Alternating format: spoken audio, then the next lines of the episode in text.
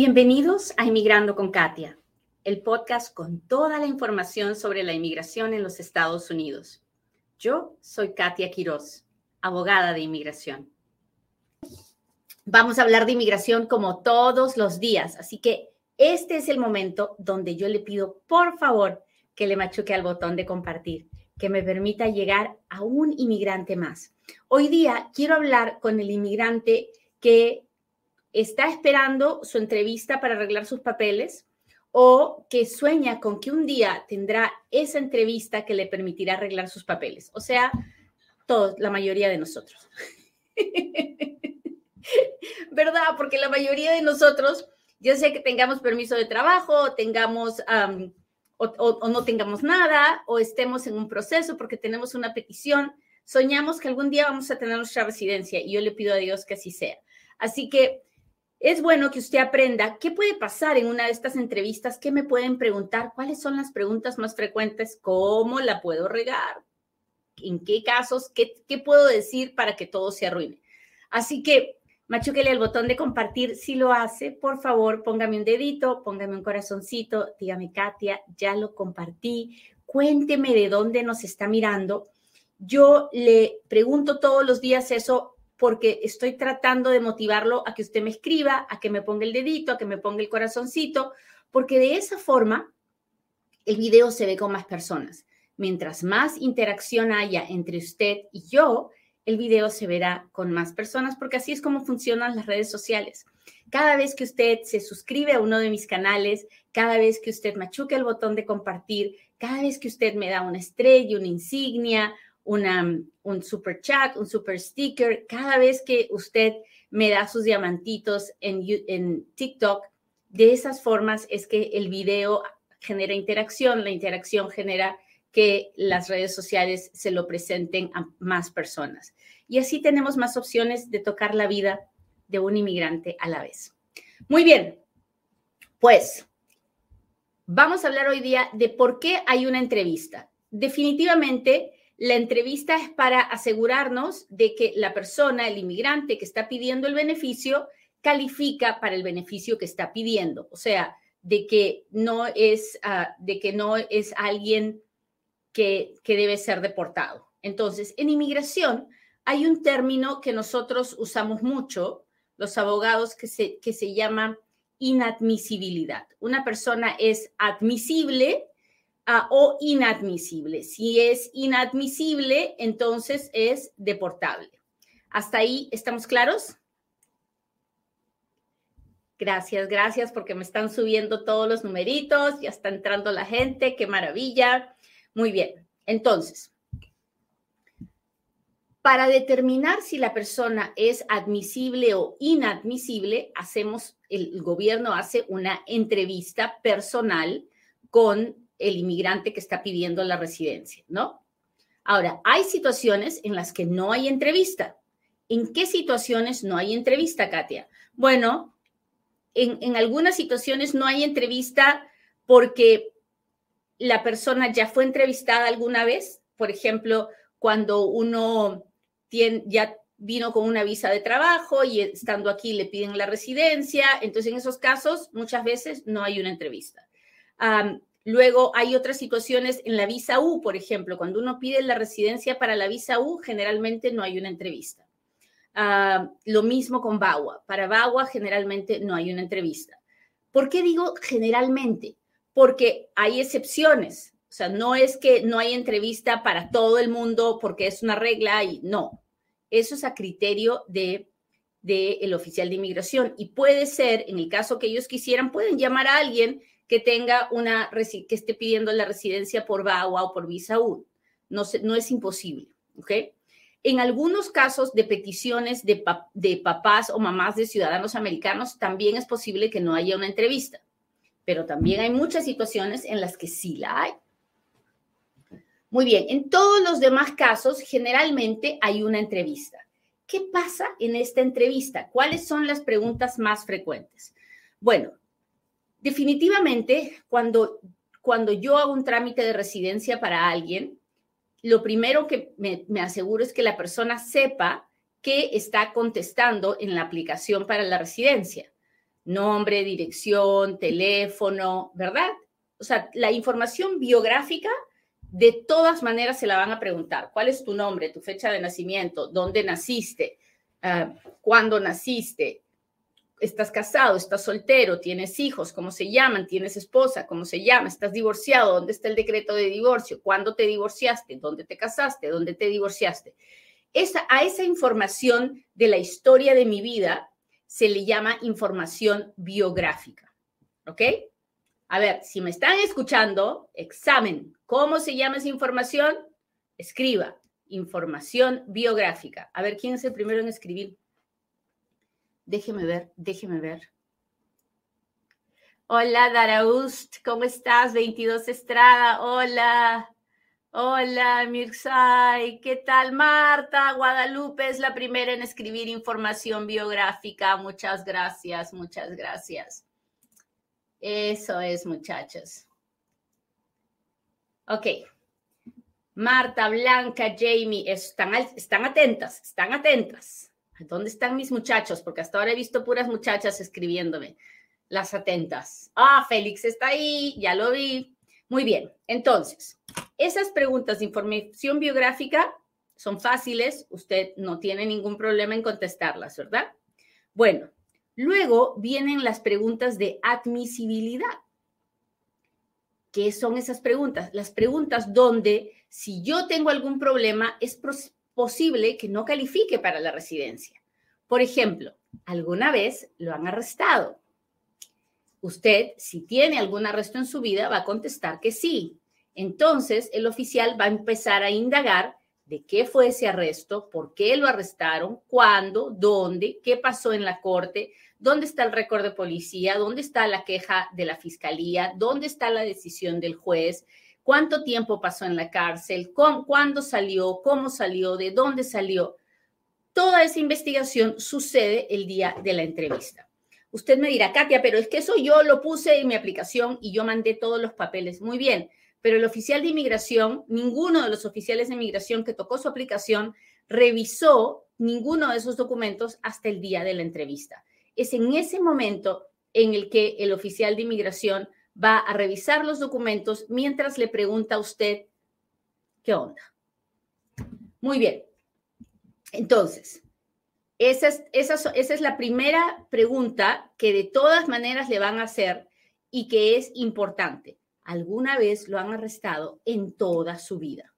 Ahora, mucha gente cree que porque pasó hace 20 o hace 30 o hace 40 años, ya pasó y ya el juez dijo dismiss y así que hay que olvidarnos del asunto. No, en inmigración no importa cuántos años hayan pasado, no importa cuánto el juez haya dicho dismiss, en inmigración no ha pasado. No, no se ha borrado, nada lo va a borrar. Usted lo tiene que contar. ¿Ok? ¿Estamos claros? En inmigración, los crímenes se borran, pasan, pasan por, el tiempo. No. A ver, contésteme en inmigración, ¿se borra algún, algún arresto? ¿Alguna vez en su vida se va a poder borrar el arresto? Contésteme, contésteme. Eso, Werner Armida dice, no, no. Y eso es bien importante porque cuando yo hago un caso para un cliente, pues yo siempre voy a contestar con la verdad y, y voy a salir adelante, ¿verdad? Pero cuando muchas veces viene alguien a verme que fue un llena papeles, que contestó hasta las patas, como decimos en Perú, remal, y luego vienen a verme, Katia, cómo arreglo este relajo, porque ahora encima de que tengo este problema por el arresto, también me están poniendo, el oficial me está diciendo que yo quise cometer fraude porque no lo conté. Entonces, es bien importante que antes, si usted tiene cualquier tipo de arresto, antes de meterle papeles a la inmigración, usted hable con un, con un abogado que le diga si ese arresto va a ser un problema o no para pedir la residencia. Ni siquiera le estoy diciendo que haga su caso con un abogado. Por lo menos consúltelo antes de ir y meter la pata. ¿Ok? Muy bien. Entonces, esa es, esa es una pregunta importantísima. Ahora, la otra pregunta que es importantísima y que le van a hacer de todas maneras es ¿cuándo fue la última vez que entró a los Estados Unidos? Y usted me dirá, pero ¿eso qué tiene que ver? Muchísimo, porque nuestras leyes de inmigración están hechas para castigar a las personas que vienen indocumentadas y salen después de haber vivido indocumentadas. Están hechas para castigar a las personas que vienen con visa de turista y se quedan y luego salen a su país. Están hechas para castigar al que viene con visa de turista, vive aquí, sale y se vuelve a meter con la visa de turista. Están hechas para castigar a todo aquel que vive indocumentado, sale y se vuelve a meter indocumentado. Entonces, la pregunta de cuándo fue la última vez que entró es extremadamente importante y da lugar a que el oficial de inmigración le haga preguntas de cuántas veces entró a los Estados Unidos, cómo entró, cuánto se quedó, cómo salió, cómo volvió a entrar.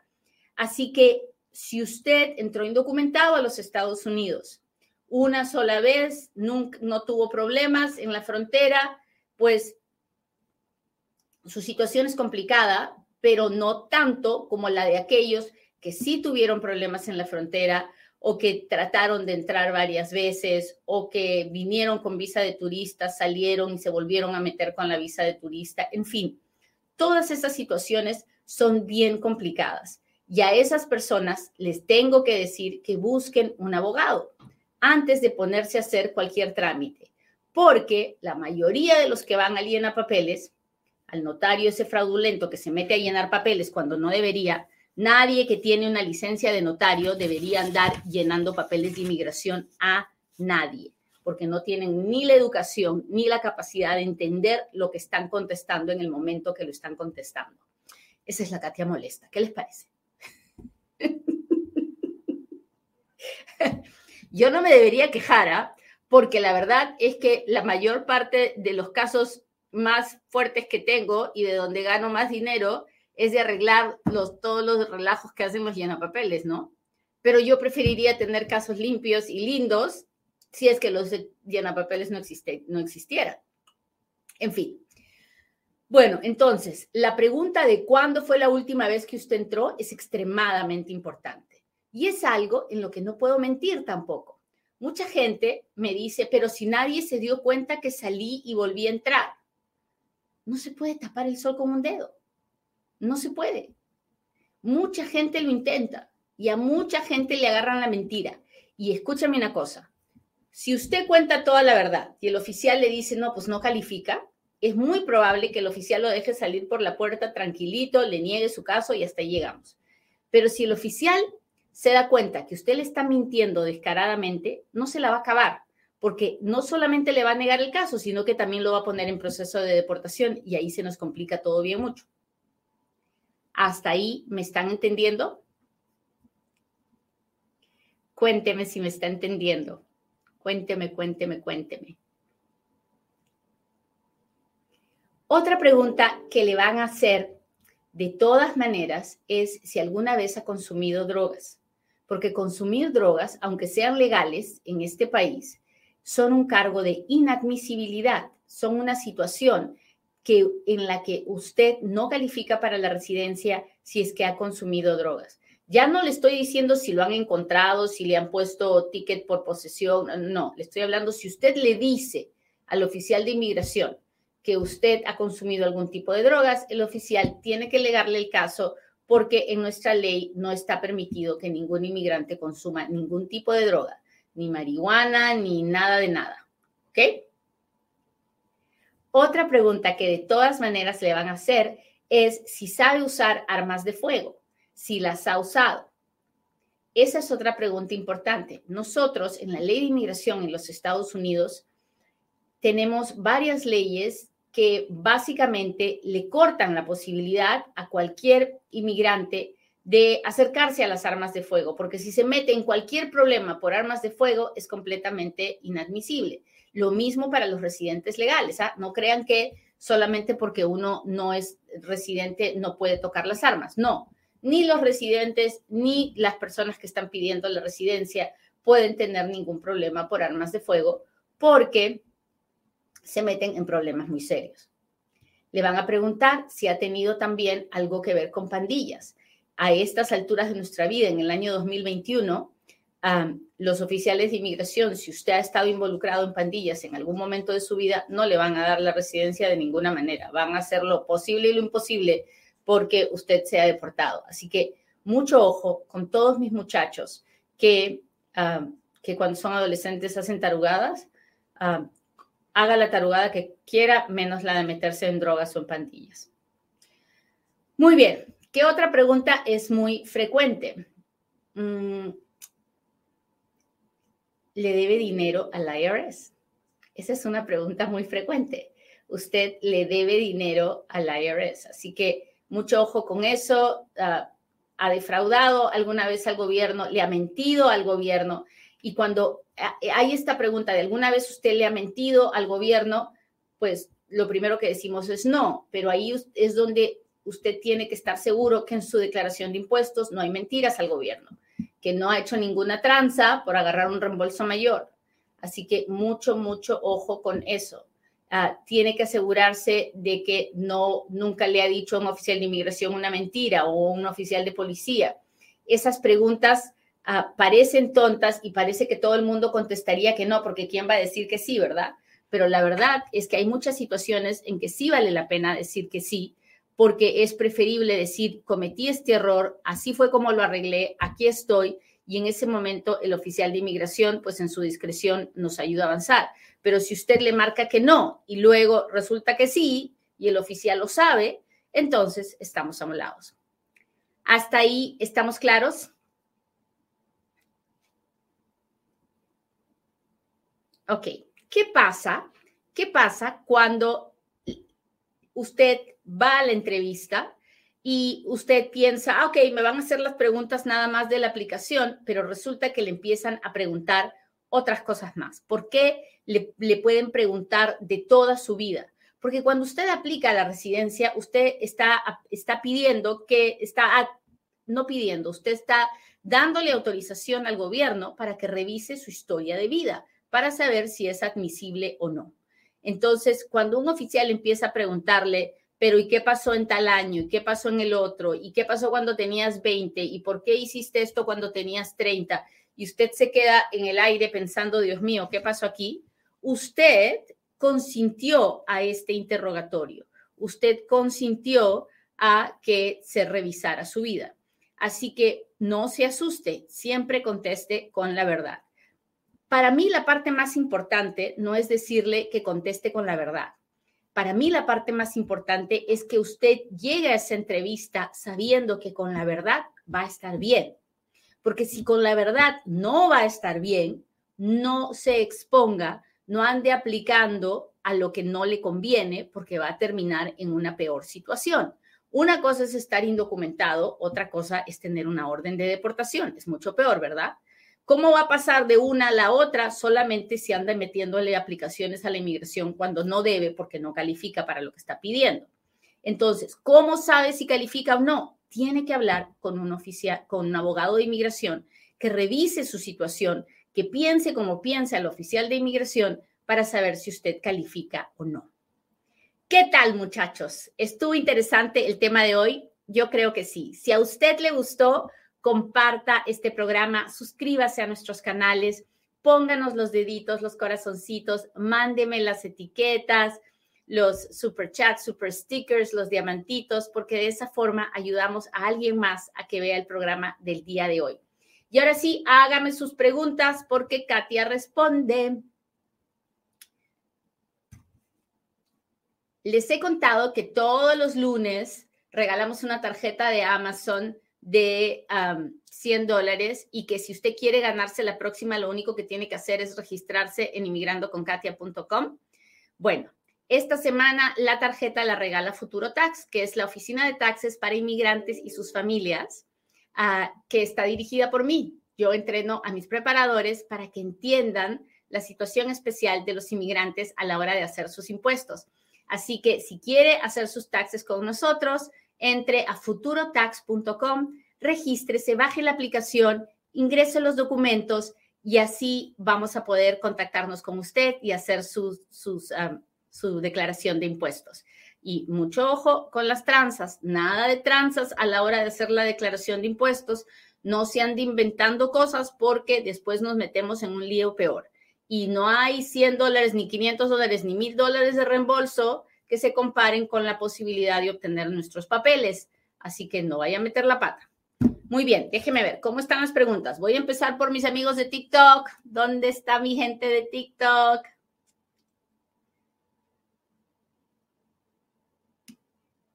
A ver, déjeme ver, estoy aquí. ¿Cómo puedo inscribir a mi bebé? No tiene certificado de nacimiento y ya tiene tres, años. Priscila, ¿y cómo es que no tiene certificado de nacimiento? ¿Y dónde nació su bebé? Pues tiene que ir, si su bebé nació en los Estados Unidos, tiene que ir a la oficina de registros de nacimientos. Ah, generalmente está en el distrito de salud, es donde se registran los nacimientos, así que vaya para allá y vea qué cosa le van a pedir para probar que su hijo realmente nació aquí. ¿Cómo hago si soy inmigrante y no tengo ITIN? Saca un número de ITIN, pues.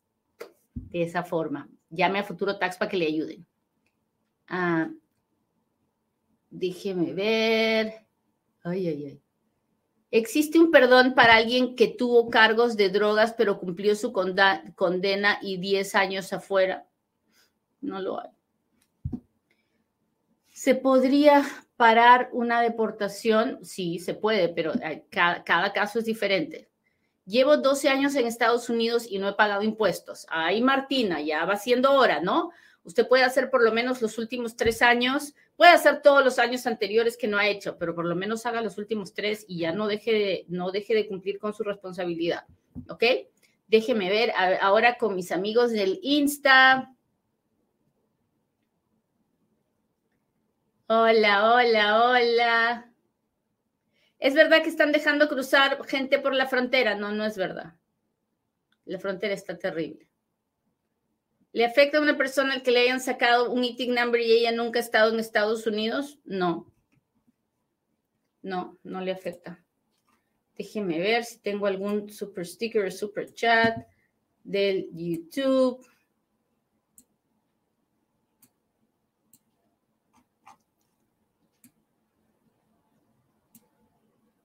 Aquí voy, aquí voy, aquí voy, muchachos.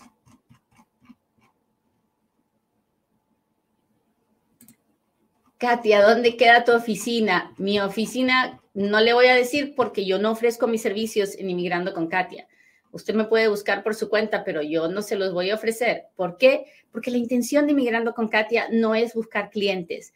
Yo, gracias a Dios, tengo muchos, muchos, muchos clientes y trato de hacer lo mejor que puedo todos los días la intención de Inmigrando con Katia es, es educar, es informar y es devolver en un poquito, de forma gratuita y sin esperar nada a cambio, todas las bendiciones que Dios me da. Ah. Hola, fui golpeado por mi roommate y fui herido en la cara y cuello. Fui a la policía, fue detenido, yo cooperé con el proceso, fue declarado culpable de violencia doméstica, puedo aplicar a la visa U. Ah, sí, la violencia doméstica es una razón para aplicar, a la, es uno de los crímenes de la visa U. Katia, ¿qué pasa cuando ya hubo una entrevista y pero piden un perdón por cruzar a alguien? Si le piden el perdón, si es, quiere decir que usted califica para el perdón porque a las únicas personas que pueden pedir perdón por cruzar a alguien son los que cruzan al esposo o al hijo. Ah, si es así, usted tiene que hacer el perdón, ellos tienen que decidir si se lo dan o no y después decidirán si le dan la residencia o no. Casi siempre la oigo cuando voy manejando y no puedo escribir. Saludos desde Carolina del Sur. Kenisa, muchas gracias. Gracias por escucharme. Saludos de Kentucky, ya te compartí. Muchas gracias, muchas gracias. Aquí estoy. Gracias por acompañarme todas las mañanas. De verdad que yo lo espero. ¿Usted me espera? Porque yo siempre los espero, muchachos. Yo siempre los espero. Ah, abogada, si cuando te dan castigo por 10 años por presencia ilegal se puede someter el perdón inmediatamente o es necesario esperar algún tiempo. Depende de lo que diga el documento. El documento que, donde, que le dieron cuando le dijeron que tenía el castigo dice si usted puede presentar el perdón o no. Si le pusieron que fue por violar la ley 212A9B, entonces usted puede presentar el, perdón inmediatamente. Si le dijeron que es, la violación es del código 212A9C, estamos amolados, no podemos hacer nada por 10 años. Recién después de 10 años podremos hacer el perdón. Bueno, muchachos, les agradezco mucho que me hayan acompañado. Le pido a Dios que hoy tengan un buen día y que puedan sentirse vulnerables y listos para amar, para amar con muchas ganas, porque la vida es una sola. Cada día que te detienes, que no avanzas, no se puede recuperar. Así que vamos para adelante, para atrás, ni para coger impulso. Hasta mañana.